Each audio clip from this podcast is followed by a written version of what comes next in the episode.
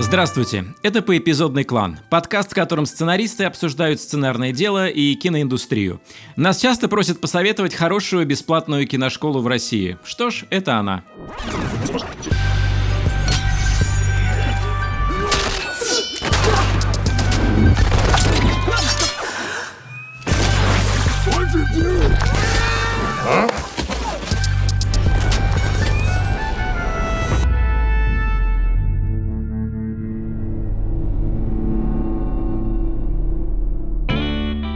Меня зовут Николай Куликов, я сценарист и результат эволюции длиною в 3 миллиарда лет. Всех поздравляю.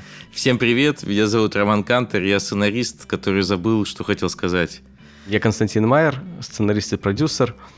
Результат эволюции длиной в 3 миллиарда и 6 лет.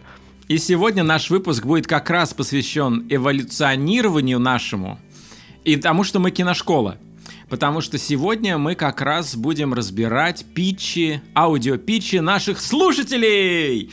И мы постараемся быть максимально деликатными, но некоторые считают, что наше шоу будет юмористическое, поэтому могут быть и шутки, но мы постараемся оценивать эти питчи так, чтобы, чтобы всем было хорошо, чтобы те, кто питчил, что-то поняли про то, как они питчат, те, кто наблюдает за этим, стали питчить лучше, ну, а мы провели время снова с самыми лучшими слушателями на свете.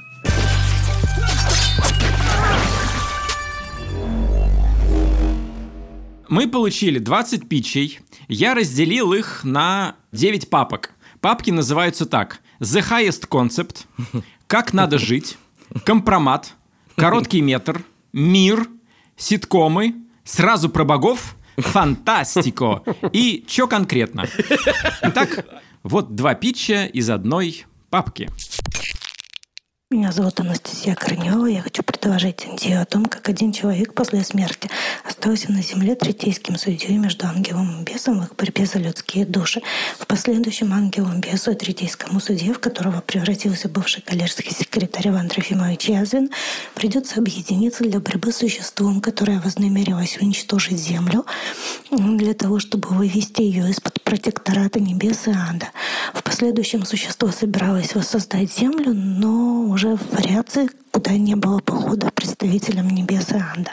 Предполагается, что это будет восьмисерийный вертикально-горизонтальный сериал. Основная линия борьбы протагонистов и антагониста будет в каждой серии дополняться историями людей, чьи души в зависимости от прожитой жизни будут доставаться ангелу или бесу. Главная тема истории — проблема выбора и ответственности за него, а референс истории «Благие знамения» встречают назад в будущее. Благие намерения встречают назад в будущее. Мне нравится, что автор сразу замахивается на уровень Терри Пратчета. Даже вот Good Omens, хорошие предзнаменования, это ведь результат сотрудничества Терри Пратчета и Нила Геймана. Угу. Два вот таких гения должны были соединиться, чтобы создать такой э, продукт. Попытаемся распаковать. Какой-то человек умирает, и за его душу бьются ангел и демон. И, да. видимо, какая-то борьба достаточно равная, поэтому необходим третейский судья. Ну, за ним, видимо, решение, окончательное решение. За, за ним, видите, окончательное да, решение. Да. Я интересную читал э, статью про подобные заходы. И там очень интересный вопрос был задан, который нужно задать своей историей. Если бы эта история была бы не про ад и рай, не про ангелов и демонов, кто mm-hmm. был бы на месте ангела и демона, если бы это была бы история как бы приземленная? Вот что это за история? Что в основе? И что хочет главный герой? Еще тоже. Он третейский судья, его цель какая? Я хочу э, повториться, как мы говорили там в каком-то одном из выпусков, кажется, где заявки, по-моему, разбирали, что, возможно, это проблема описания, проблема того, как вы питчите. То есть, Конечно, возможно, мы, мы там же все сейчас, кстати говоря. Склад, склад, складно и понятно. Угу. Мне этот пич как бы напомнил немножко вот э, сериал Алены Звонцовой, называется «Небесный суд». Он так немножко забыт, да, да, да. но на самом деле он довольно любопытный, и в нем как раз, собственно, похож, ну, я не знаю, похож или не похож, потому что здесь все-таки очень сложно понять до конца, э, что имеется в виду, но он именно про состязание адвокатов и как бы прокуроров за вот именно судьбы, души людей на небесах. Вот э, там все очень понятно с точки зрения сеттинга. Вот, я хотел просто всем посоветовать его, может быть, посмотреть, если вы хотите на этот сюжет что-то сделать тоже. Привет, меня зовут Дмитрий Блинов, живу в Киеве, работаю в пиаре и уже лет пять вынашиваю идею сценария, который сегодня презентую вам. Это история в жанре драмы фантастики, история человека, который был клонирован из образцов ДНК Иисуса Христа. Главный герой, собственно, сам клон, который в одночасье становится всемирно знаменитым после того, как кто-то обнародовал информацию о его, скажем так, непорочном зачатии. Рабочее название сценария «Он пришел». Это горизонтальный сериал. На протяжении 10 серий герой пытается спастись от политиков, корпораций и религиозных фанатиков. Ну, и найти себя, конечно, тоже понять, кто он. Герой разделил мир на два лагеря, на тех, кто считает его антихристом, и тех, кто уверен, что успешное клонирование Христа – это то самое обещанное второе пришествие. Это история о том, что Бог один, как его не называй. Это попытка примирить науку и религию. Ну и религии между собой тоже. Потому что однажды герой встретится со своим двойником, который окажется клоном пророка Мухаммеда моя первая эмоциональная реакция все равно была, о, это интересно. Я сейчас не говорю, угу. стоит ли в эту историю как бы инвестировать и запускать, пока не, не понимаю. Но вот сам по себе, что клон Христа, и что есть же там плащаница, что смогли воссоздать, технологии, то есть как будто бы даже есть у этого какая-то научная основа, что это возможно. То есть достаточно для того, чтобы в это там э, поверить.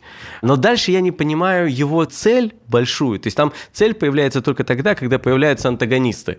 То есть какая цель у, у, у Христа, если, если это не спасти людей? Я бы с другой стороны посмотрел на этот пич. В нем самое интересное для меня то, что человек пять лет думает над этой uh-huh. идеей. Uh-huh. А ведь он мог сделать то же самое, что сделал я. Я загуглил «Movie Plot Jesus Clone».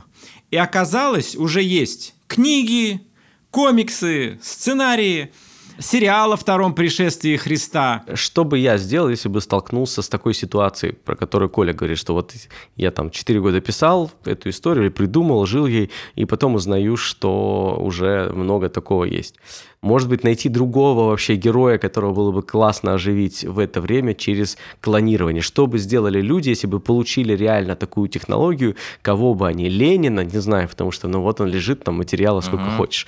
Ну, это, это есть... еще одна из тех идей, которые очень часто звучат про клонирование Ленина. Давайте так скажем, за минуту, в принципе, сложно все обозначить. Но я, знаете, какой момент хотел обсудить, что может показаться, что мы сейчас на каждую заявку будем говорить, а вот есть такой фильм. Меня всегда раздражают люди, которые что-то расскажешь, они говорят, а вот есть такой фильм, первая их реакция, угу. а вот есть такое. Но здесь надо говориться, и Костя уже начал говорить о том, что можно все равно придумать что-то свое, как бы можно повернуть историю по жанру или по герою, но тут важно вот что отметить, мне кажется. Мне даже иногда не надо проверять, есть такие фильмы или нет, просто они звучат так, как будто есть. Когда ты берешь историю Небесного суда, в той или иной ее вариации, или ты берешь историю Иисуса в любой ее конфигурации, очевидно, что есть. Нет, я хотел сказать, что можно было повернуть и в жанр, повернуть это в хоррор. Возможно, это гораздо э, интересней, э, чем смотреть приключения э, Иисуса. И я просто последнее, что хотел сказать, отметить, вы заметили там финал, э, значит, э, Питча, там говорится, что он встречает э, клона Мухаммеда, да?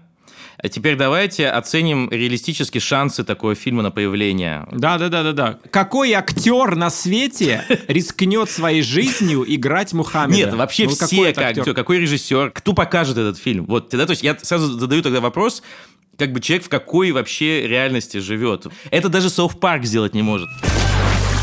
I am Хорошо, в игру вступает папка, которая называется «Ситкомы». Погнали, три питча сейчас будет. Что, если бы Саманта из «Секса в большом городе» жила в России, и у нее наступил бы климакс?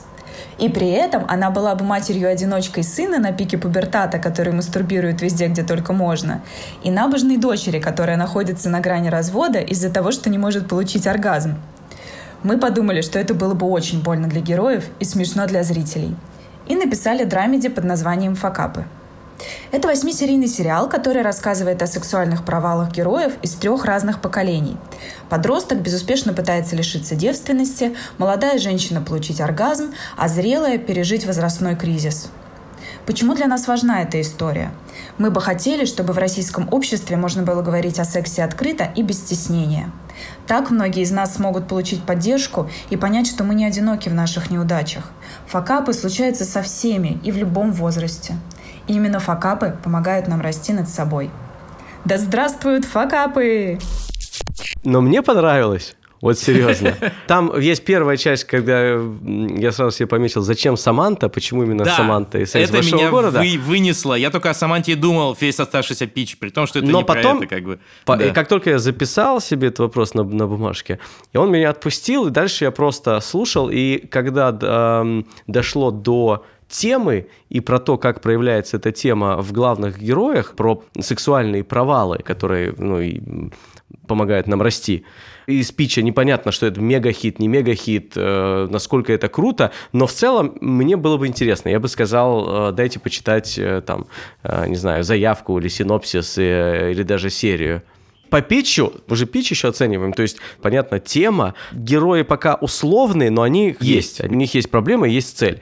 Поэтому сам питч, ну, мне скорее понравился. Такое можно себе представить. Вот это, это, мне кажется, очень важный момент, когда ты можешь в теории себе представить это как шоу. Замечу про некоторые обертона, которые мы пропускаем за очаровательной формой этого питча. Пич подан очаровательно и мило, и я скорее за такую подачу питчей. Но смотрите, мне хочется спросить, а где здесь любовь? И где здесь есть цели? Нам говорят, что если это Саманта, мать-одиночка, еще в России, и у нее климакс, то есть это очень странный бульон, мне очень сложно понять этого человека. Дальше, набожная дочь, которая разводится, потому что не может получить оргазм э, в семье. Угу. Интересный э, персонаж, но судя по его проблеме и новизне этого персонажа, вот хочется, чтобы вот это был главный персонаж. Mm. А дальше нам говорят про ребенка, про подростка парня, который мастурбирует везде, где угодно. Да. Если у тебя ребенок ребенок, условно, ему 14 лет, и он везде мастурбирует, это не про факапы. Есть ощущение, что это какая-то нездоровая штука. Слушай, ну я в защиту мастурбации скажу, что этот ровно такой же ход есть в фильме замечательном Ноа Бамбаха «Кит и кальмар», где ребенок э, мастурбирует э, везде. И это сделано совершенно очаровательно. Я тоже верю в то, что российские авторы могут работать с темой секса с деликатностью, тактом, пониманием э, и с тем, чтобы никому не было кринжово, глядя на это. Но пока просто ну немножко да. резюмируем я, информацию, я, я где понимаю, мы получили. Говоришь, да. Мы не понимаем, угу. что здесь за любовь, мы не понимаем, какие у них цели. Ребенка, которого нам показали, ну, я не готов в него инвестировать свои А мы, а мы понимаем, какие у них вообще отношения в семье в целом? Вот между Вот, вот, вот. То есть они это как проблему а... воспринимают. Они Shameless, вот сериал, помните, такой был? Сериал «Бесстыдники», да? да, да? да, да, да. Где своя тональность этих персонажей. Для кого-то это трэш, для кого-то внутри ты понимаешь все равно теплоту какую-то, это все равно семья. Здесь, ну, пока просто об этом не было речи, вот скажем так. То есть, возможно, это есть все в сценарии, ну, соответственно, по этой э, пич мы не, этого не поняли, а это важная достаточно вещь. Да, но, э, опять же, так как мы не знаем сценарий, и, возможно, у него это все есть, и он посчитал просто не так важно, как важно показать какую-то форму. То есть мы оцениваем именно пич. Из тех, что мы прослушали, наверное, это вот первый, который я бы там для себя отметил. Привет, поэпизодный клан. Меня зовут Полина, я родилась в Липецке, и когда рассказываю липецким друзьям, что иду пичить, меня переспрашивают, кого пиздить? Мой сценарий про людей из маленького города, такого же, как Липецк. Что хотят сделать 20-летние ребята в Липецке? Конечно, свалить из него. Герой этой комедии – вен-продюсер Таня и бармен Женя. Они пара и работают в одном ресторане. Оба мечтают об эмиграции. Однажды владелец ресторана рассказывает, что скоро улетит на Бали строить там ресторан и предлагает Жене и Тане полететь с ним. Они соглашаются и за год действительно строят очень успешный ресторан. Они учатся работать с местными жителями, которые могут просто не прийти на работу из-за церемонии, пытаются найти мебель для ресторана в условиях, где окей, Google не работает, и знакомятся с йогами, которые ночью медитируют на наркотиках и мартине. На острове Сказки сами Таня и Женя видят море три раза. Женя чуть не умирает от отравления, а Таня снятся толпы русских туристов, жаждущих заказать единственные сырники на острове. В итоге они сбегают и возвращаются домой, решая не путать туризм с эмиграцией. Ну, подождите, это история про то, как у двух русских не получился бизнес за границей. Да. И они вернулись домой. Этот э, сериал как бы говорит, хотите что-то крутого где-то там найти, да хер вам, в Липецке останетесь. Да, при этом сама по себе как бы даже не тема, там не тема, а скорее область исследования пока а, про вопросы иммиграции и то, как люди путают это с туризмом и думают, что вот это будет так же хорошо, как мы вот путешествовали, только теперь вообще все время так жить будем. Это, это хорошая тема, но, но сама история, она вообще э, ну, не похожа, что она про это. Я как продюсер сериала хочу сказать, так, а второй сезон? В следующий раз у них не получится в другой стране. Да. Стран много. А каждый раз будет давать новую фактуру. Но я хотел бы согласиться с Костей в том смысле, что мне кажется, в принципе, область классная. Она не такая еще заюзанная. В ней есть И особенно разные... молодыми. Вот что интересно, что Да. это молодые. То есть про это, Да. на эту, на эту Да. тему были истории, были истории в России. Но именно с точки зрения вот 20-летних а, никто про это не говорил. И эта фантазия есть у людей. Многие люди задумываются об этом. И мы видели этих людей. Мы ездили, если на- не на Бали, то на какой-нибудь Панган, и мы видели эти кафе. То есть это нельзя сказать, что это выдуманная ситуация. Дальше возникает вопрос, почему бы не начать историю там, где она у вас заканчивается? Это герои, которые приехали оттуда, потому что... э, В Липецк. Совсем. В Липецк. А, а, Могут рассказывать, что у них все было классно, но вот там начался коронавирус, там визы и так далее. И вот они приехали, они сейчас научат нас, э, липи- других липецких, как правильно жить. И, и пытаются здесь как бы построить и научить, и постепенно выясняется вообще-то, что какие у них были там проблемы, какие у них проблемы в отношениях случились из-за этого, и как это теперь выглядит. И все то же самое, только в Липецке, который вы очень Да, хорошо мне знаете. кажется, мне хотелось бы посмотреть, как герой открывается в Ли- откроют в Липецке кафе в стиле Бали, чем на Бали Да. рус- русское кафе. Да, а если они приезжают, да, у них там не получилось, но у них такой лайфстайл и такой комплекс ценностей, к которым сразу подключаешься, потому что они там открытые, они э, пытаются как бы сказать, что, ну, вообще-то жизнь не устроена только из э, работа-дом, работа-дом, работа-дом, смерть, А, и как-то принести вот этот вот позитив, этот вайб сюда, вот, ну, на, на свою землю. И мы будем немножко считать их, конечно, наивными дурачками, но, с другой стороны, всегда сопереживать им и переживать, чтобы у них получилось что-то, чтобы хоть как чуть-чуть изменилось там. Да. Привет, я Аня Комарова. Сериал «Хочу, как Тони Робинс». Главный герой Мирон. Он тот, кто умеет правильно ответить на вопрос, сколько будет 100 плюс 200. Он реальный пацан из деревни Закалдырья. Мирон обладает даром мотивировать и убеждать. Он решала. Мирон живет по правилам своей вселенной, как он говорит, вселенной высокой четкости, где правит сам Мирон, где друг его ништяк, где над всеми царит кодекс пацана. Однажды Мирон слышит, сколько Тони Робинс зарабатывает за одно свое выступление, офигевает от этого и решает стать тоже лайф-коучем. Мирон переезжает в большой город и пытается рассказывать людям свою пацанскую правду о том, как нужно жить. Зачем нужен этот сериал? Я думаю, что всем людям нужен лайф-коуч. Всегда позитивен, уверен и крут. Всегда поддержит, направит и замотивирует. Но важнее всего, чтобы такой коуч был внутри вас. И пусть благодаря сериалу каждый для себя станет немного Тони Робинса. А, ну, начнем с названия, потому что, мне кажется, есть люди, которые не очень любят Тони Робинса, не все люди знают такой Тони Робинс. Мне кажется, название коуч или личный тренер, вот это гораздо ближе было бы. Ну, коуч хорошее. но- Коуч классное название. Но в Ну. этой ситуации что я не вижу? Я не вижу систему ценностей и метод этого тренера, Мгм. И я не вижу на самом деле приключения, Мгм. которое будет дальше. Вот что конкретно дальше будет происходить? И он из какой точки зрения высказывает, что такое, типа, мир высокой четкости? Да. Это типа, что Ну, это, это, за Фома. человек такой? Представь себе Фома, физрук, который только теперь решил, вдруг осознал свою главную суперспособность и решил это а, продавать людям, Другим как людям, именно, да. Именно как курсы какие-то. Кость, понятно, слушай, там, друга- вот там тебе другая, наверное, полный философия. метр, полный метр Ну, не мне, не мне уже давно. Я не до конца понимаю просто... То есть, скажем так, там как будто две темы смешиваются, и они э, смешиваются со знаком минус. А, а с одной стороны, это про вот все эти лайф-коучи, про личностный рост, про, значит, какую-то осознанность, которую мы развиваем, и там много-много людей, которые это продают. А, а с другой стороны, это вот какая-то такая бандитская или пацанская, тут до конца непонятно, философия такая приземленная, материальная, такая простая очень, и деревенская где-то даже.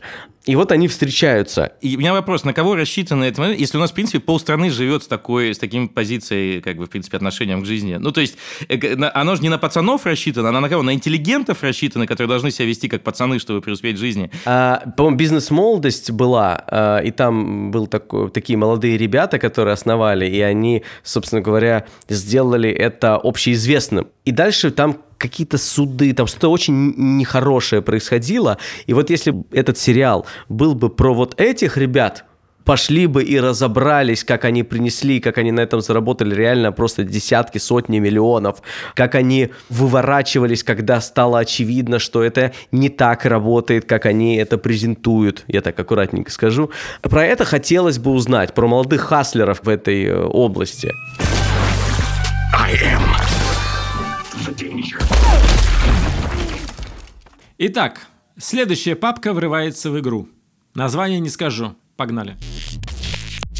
Представим, что человек играет в игру по типу квеста «Найди ключ, открой сейф, приложи магнит». Но что отличает этот квест от привычного нам? Он проводится в открытом мире. Игрок перемещается по реальному городу, а на пути ему встречается персонал квеста, переодетый в людей с улицы, в бомжа, в продавщицу, в уличного музыканта. Они передают игроку задания в виде письменных или голосовых посланий. Все это направлено, чтобы вызвать у игрока трепет, новый experience от реализма происходящего. И вот, во время одной из игр что-то идет не по плану плану, и игрок выходит из поля игры. И пока сотрудники квеста тщетно пытаются найти его, он в это время продолжает играть, не подозревая, что никакой игры уже нет. Он слышит в отрывках фраз якобы кодовые послания, в случайных граффити на стенах видит шифры и указания. Теперь на его пути встречаются различные безумцы и прощелыги, в которых он видит мастерски исполняющих свою роль актеров. Обстоятельства становятся все опаснее. Чем закончится эта история? Просто напиши мне, и концовка взорвет мозг, я гарантирую!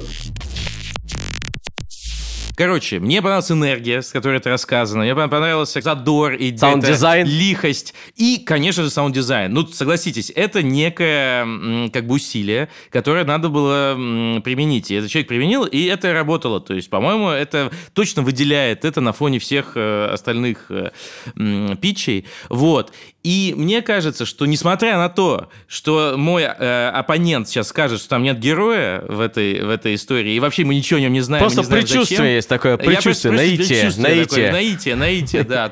Но хотя бы есть классный концепт, который, с одной стороны, конечно же, звучит как фильм-игра, но он достаточно вывернут, и смешан с чем-то другим, чтобы казаться уже и при этом вполне себе оригинальным. Человек, который продолжает играть в квест и видит знаки там, где их нет, или там, там где они значат что-то другое. Вот этот вот ход сам по себе, это классный ход, на мой взгляд. Мне кажется, это прикольная, прикольная идея, а там уже в чем, собственно, суть фильма движок его там, и кто-то должен его остановить, или что он хочет, сам главный герой, понятно, с этим надо разбираться, но хотя бы есть хай-концепт. Я не понял жанр. А, угу. а, а здесь как раз это очень тесно связано с героем. Да. и да, с да. Э, его способом проживания, его методом, потому что это может быть как комедией, Угу. И тогда такой, не знаю кто, Адам да. Сэндлер или кто-то угу. такой. Адам э, Сэндлер, прекрасно. Идет комедия. Непонятно до конца про что, но в целом дальше там упираемся про что это. Вот. А с другой стороны, это там как будто какой-то триллер, что ли, в этом да. а, да, есть. Вот, но да, но очень убедительно с точки зрения подачи, и человек постарался нас удивить. Но плохо, что это было сделано не через героя. А что же, какое же мнение у Николая?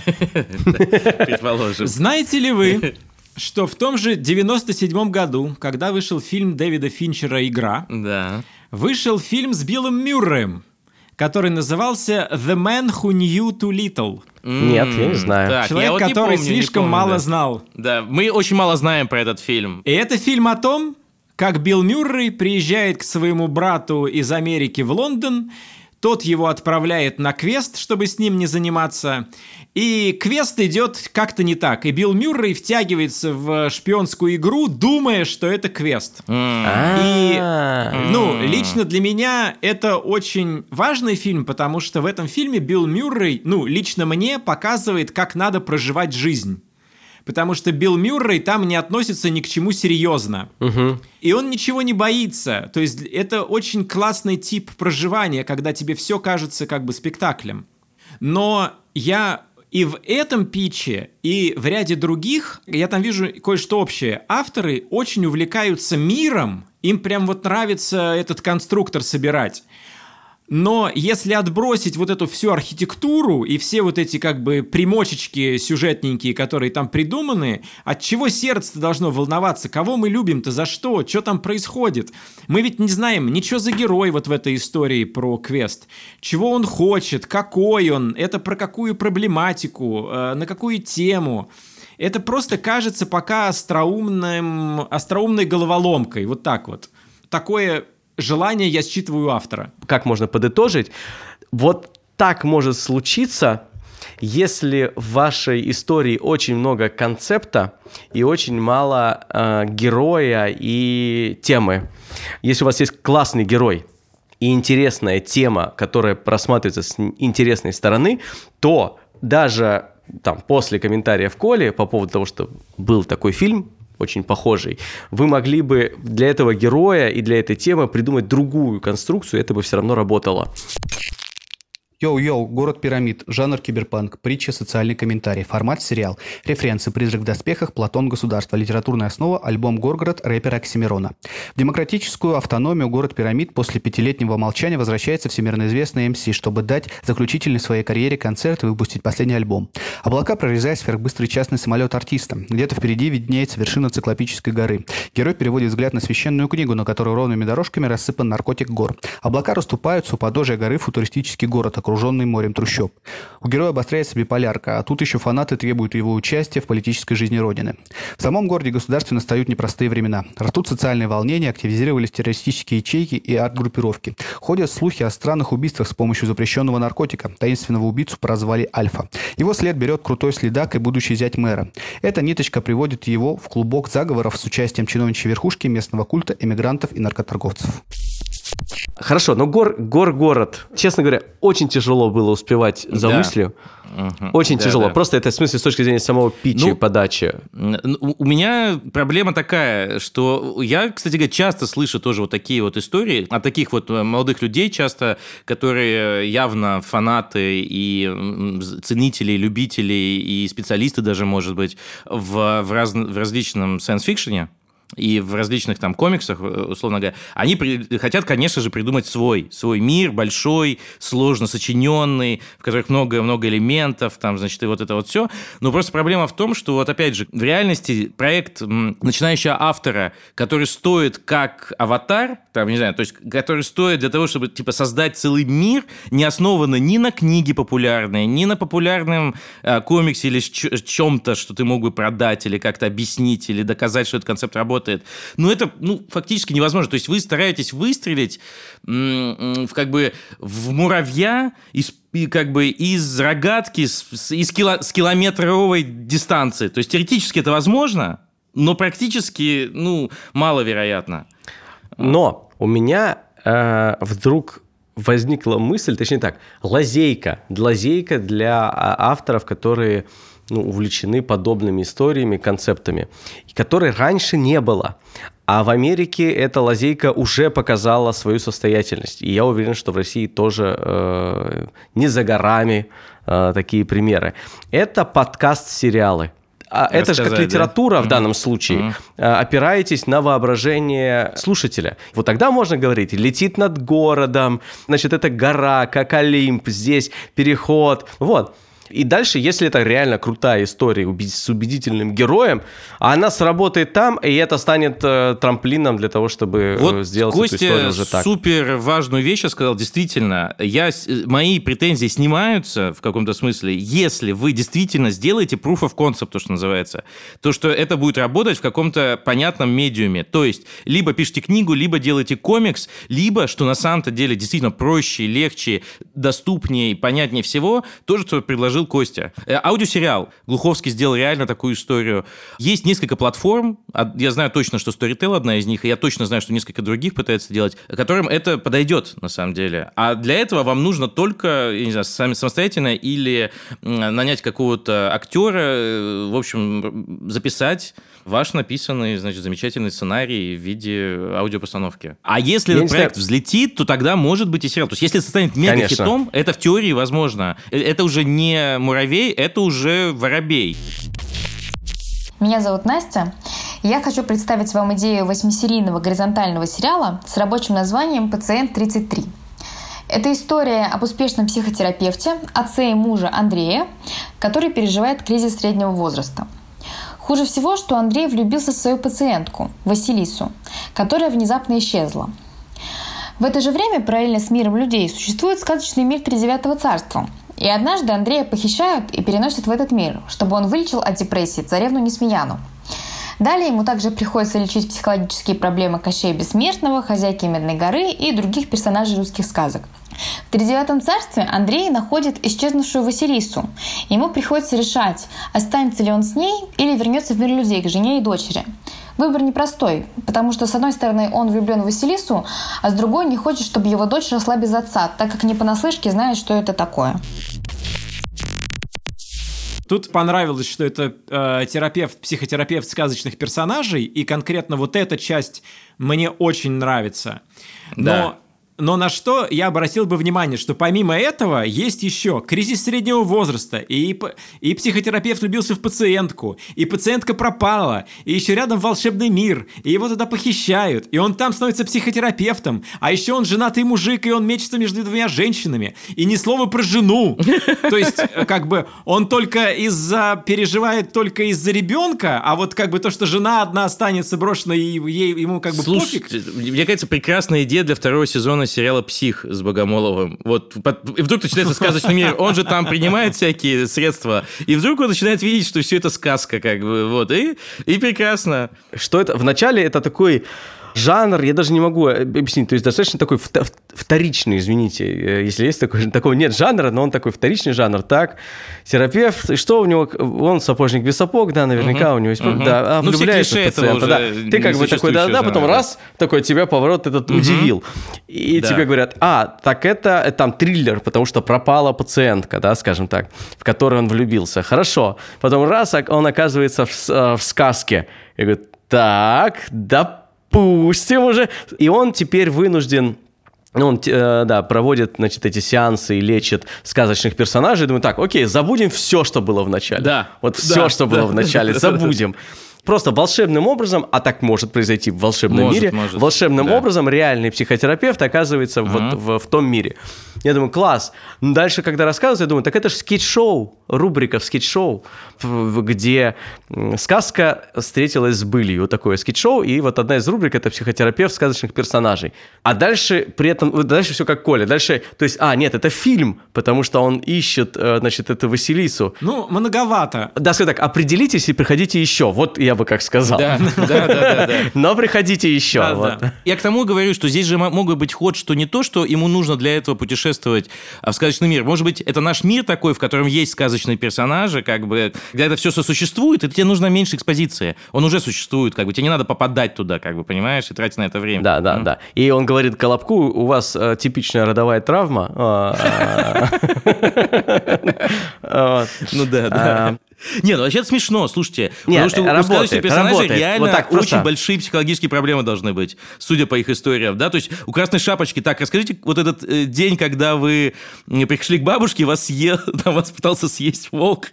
Мне кажется, вообще для американского стриминга, знаешь, для Disney, подключить вот для Disney+, взять их всех персонажей, и соединить с каким-нибудь... У них все права на них есть, там, типа, Может быть, это есть, медицинский да? процедурал. Может быть, это медицинский процедурал вообще. И каждая серия — это просто как бы кейс одного, значит, а, одного персонажа, и через его, тра... его боль и травму мы закрываем, ну, рассказываем про какую-то большую часть вообще аудитории там, вот, или какие-то проблемы.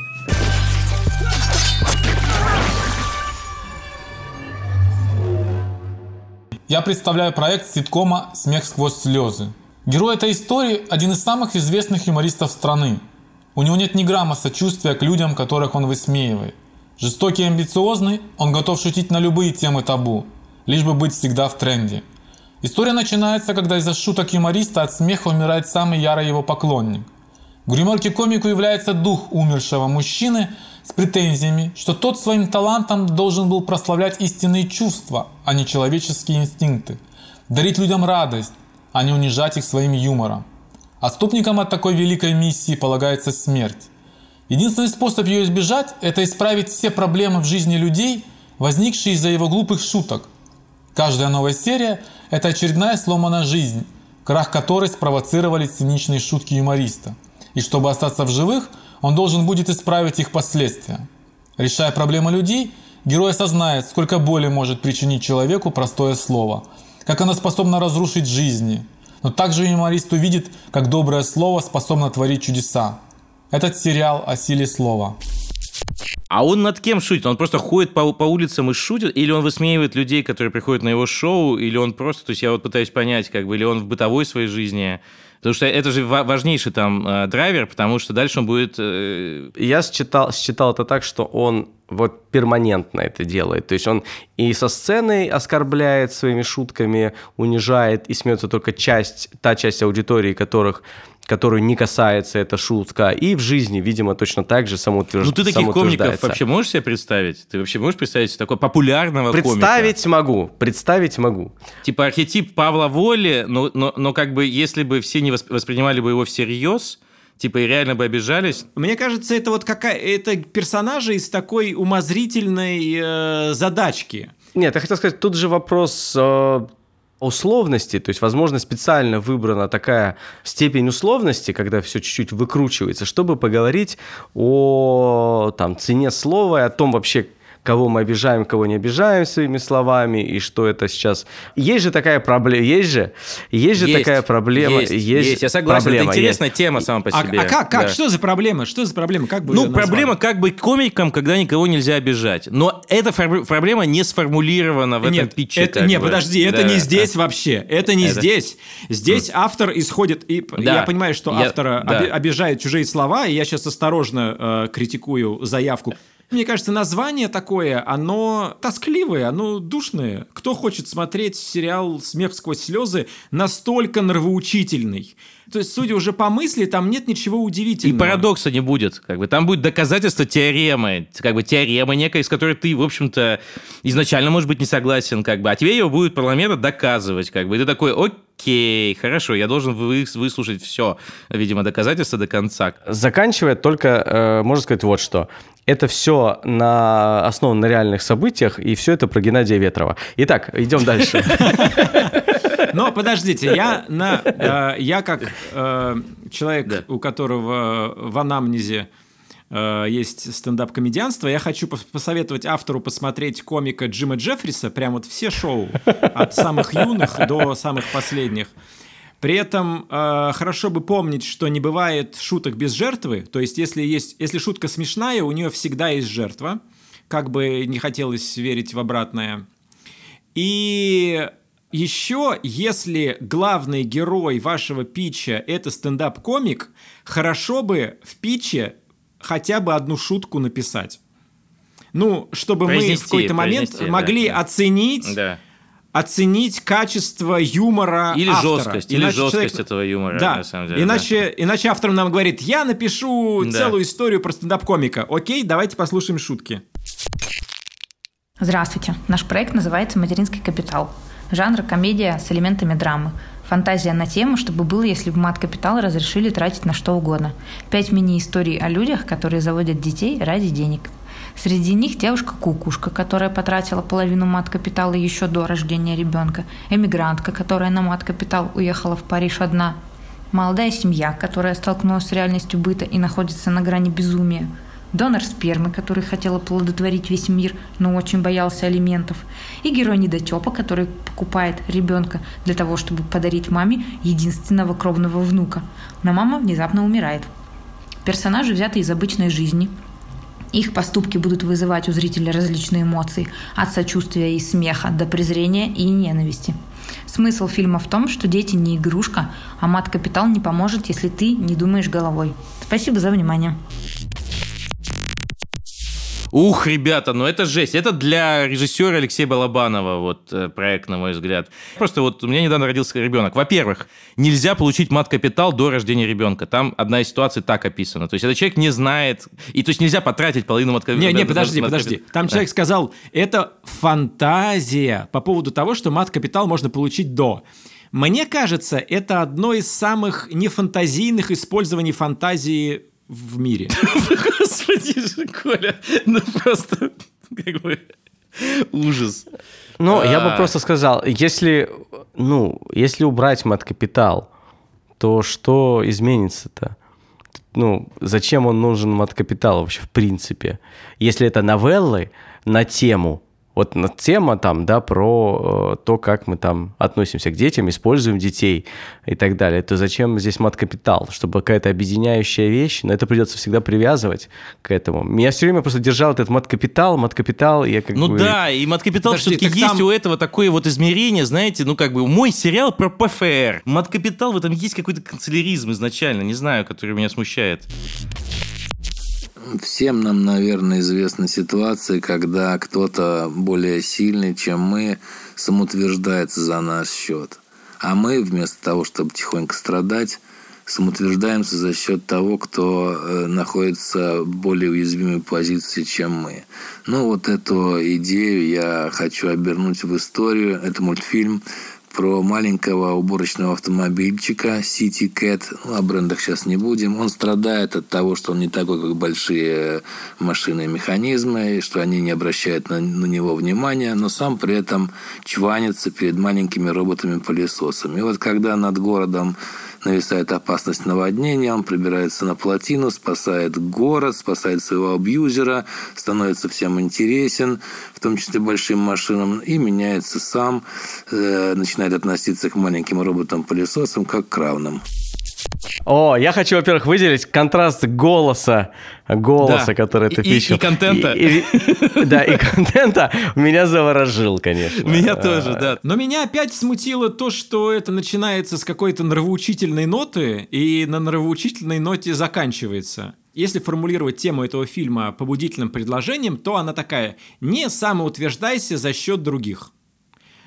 Интересно ли это, свежо ли это, оригинально ли это, волнует, удивляет ли это? Ну да, Тогда то есть все, в принципе, в это и так верят. Иногда, конечно, это требует доказательств, но здесь как будто бы чуть-чуть, если не другой мысль, что тоньше, что ли, как-то попытаться его сформулировать. Не так, не так как бы что ли, прямолинейно. Я, я даже не знаю, как точно описать. Но э, тут еще меня смутило то, что весь принцип самоутверждения не очень показан. Понимаете? То есть, условно говоря, весь принцип самоутверждения только по размеру. То есть это скорее про, что маленькие, значит, над ним смеются большие машины, он как бы маленькая машина, он смеется, он издевается над роботами крошечными, как бы, да? То есть это как бы что, про рост, как бы, на самом деле, история? Просто я не, не, не очень Но понимаю. опять же, опять да. же, если это для маленьких детей прям, то это работает. То есть там эти истины, которые для нас истины, они вообще не истины вообще-то еще. Угу. Кстати, они да, только и формируются. надо их еще уяснить. Это, кстати, они, правда. Да, да вы, и они реально уясняются лучше всего, когда тебе говорят, вот так вести угу. себя плохо,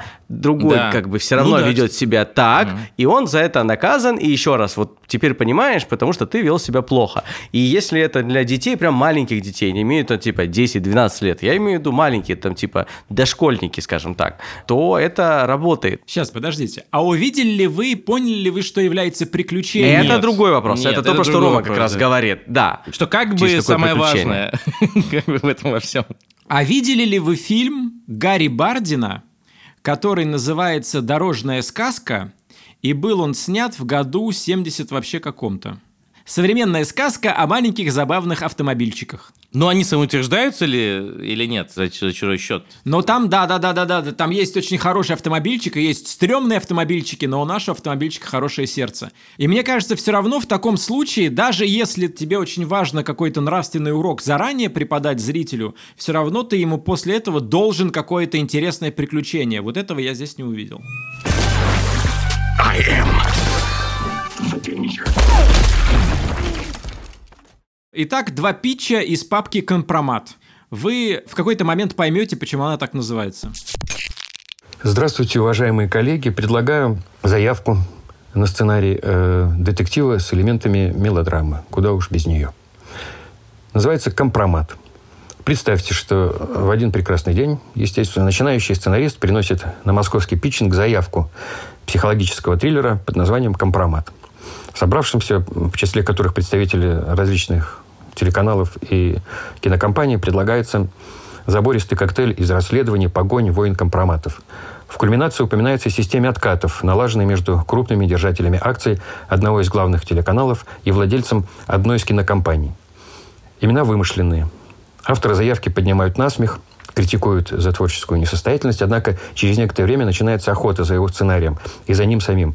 Охота в буквальном смысле слова. Его хотят убить. Оказывается, автор не просто интуитивно, что называется, на ощупь вскрыл важные механизмы распила и отката в сфере российского кино.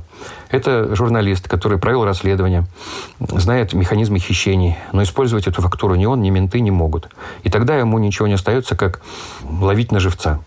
Он сам выступает в качестве приманки – Авторы скандального сценария хотят прижать к стенке, чтобы выяснить, чего он хочет – денег или истины. Стоит лишь потянуть за веревочку, и мир узнает героев компромата в лицо. Хватило бы силу журналиста, разумеется, вместе с возлюбленной, случайной и прекрасной попутчицей, распутать этот клубок. Для этого нужно всего лишь выжить. Спасибо за внимание. Мне кажется, авторы верят в то, что компромат в наше время может что-то кого-то удивить, кого-то волновать. Смотрите, у меня такая история. У нас есть блогер, который делает компромат на самых топовых политиков. Э, он выкладывает в интернет это все с доказательствами.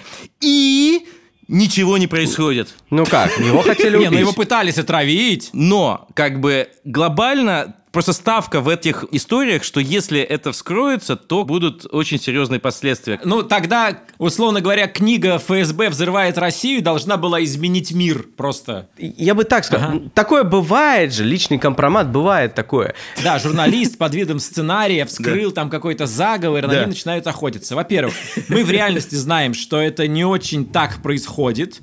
Ну, а если ты хочешь рассказать историю про чувака, который вскрыл, ну, какой-то заговор, то почему мы не рассказываем историю про Навального? Потому что это гораздо более интересный, вот, актуальный Вот, вот, персонаж. я хотел сказать, зачем именно кино? Но, если, да, сейчас не, не в шутки уходить, то реально зачем именно кино? Кино не самые, как бы, а, не самые опасные с точки зрения там как сказать, вопросов жизни и смерти э, люди, угу. это раз. Второй момент, не самые большие деньги. То есть, если вы хотите замахнуться и рассказать про коррупцию в России, коррупционные схемы и про то, и про то, как людей устраняют за то, что они вскрывают эти схемы, то, ну, э, гораздо более острые есть э, области. Хотим ли мы увидеть сатиру на российский кинематограф, если сейчас избавиться вот от конкретных э, элементов сюжета? Я – да.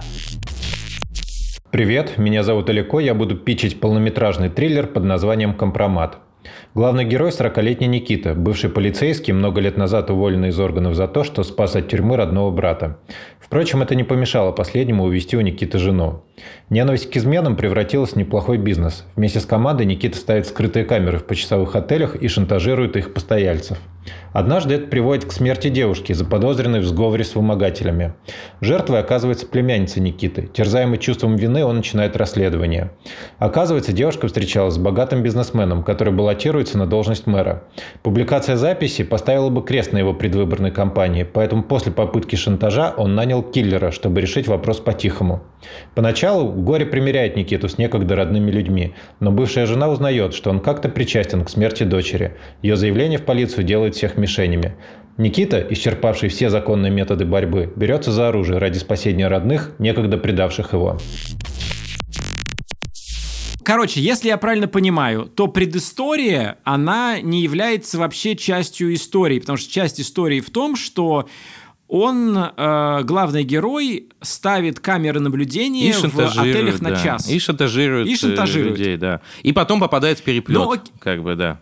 Я еще никогда не видел на экране мир вот этих отелей на час, куда люди ходят, ну, видимо, изменять. Я не знаю, я никогда не был, но я думаю, зачем это нужно. Да. Но... Почему мы этого героя будем переживать за его судьбу? Вот, вот давайте так. Я, вот, мне кажется, нет, вот здесь, да. здесь нет уникального героя просто, который, так как мы страна, которая производит э, в год миллиард, значит, часов контента с полицейскими разными, действующими, в отставке, учащиеся, то высокие требования к герою полицейскому. То есть это, это какой-то абсолютно уникальный должен быть герой, которого мы еще не видели. И здесь я прям для себя обнаруживаю проблему, потому что ну, не, не за что его любить как героя. Причем, ребята, фикс тут простой мог быть. Вот смотрите, в чем проблема, что человек начинает... Этого героя уволили из-за того, что он отмазал своего брата от э, тюрьмы. То есть уволили его за дело. А, а вот если бы его уволили не за дело, то есть, типа там, ну или хотя бы нам бы автор сказал, что его при этом герой, э, брат, был невиновен, это было очевидно, он был невиновен, его пытались посадить, и он смог избеж... ну, помочь ему избежать тюрьмы, ну, как бы э, пожертвовав собой. А еще лучше реально прям совсем э, хорошего мента уволили за, за принципиальность. И тогда этот человек при этом падает на дно и вынужден ради, опять же, какой-то цели, которая тоже не обозначена. Ради чего? Просто, ну, типа, ему нужна работа. Но он может пойти в ЧОП. Как бы, то есть, почему он шантажирует? Где вот этот шаг до шантажа? Там надо что-то Такой breaking bad. Такой break, да, breaking ну, bad да. Немножечко. И тогда, если ты прошел вот эту штучку, тогда мы будем сопереживать этому герою, понимаешь? Ну, типа, чтобы он, несмотря на то, что он занимается не самыми, как бы, благовидными делами, но мы понимаем, как он там оказался, и все равно сочувствуем, сопереживаем его. Здесь, так как ничего из этого не выполнено, ты ставишь перед зрителем задачу сопереживать несопереживательному герою, как бы. Вот это сложновато. Но я просто думаю, э, как можно поменять контекст этого героя, чтобы он был интересным. Вот, грубо говоря, мы теряем всю всю историю с тем, что у него там брат увел жену там когда-то, и он отмазал его из полиции, если этому герою просто 15 лет. Вот который да, занимается да. шантажом. 15 да, да. уже интересно. Или ты бабушка 80-летняя, как понимаешь, то есть, ну, то есть по такому же принципу.